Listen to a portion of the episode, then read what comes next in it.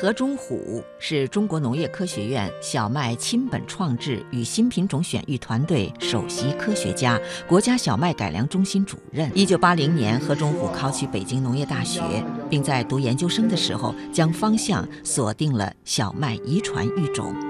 几十年来，他一直致力于培育优良品种，提高小麦产量和品质，硕果累累。入党三十年，何忠虎又有了新的身份。党的十九大代表。我当选呢，我想那是大家对我们这个团队工作的一个肯定，也是我们团队几代人努力的结果。它既是一种它政治荣誉，更重要的是政治责任。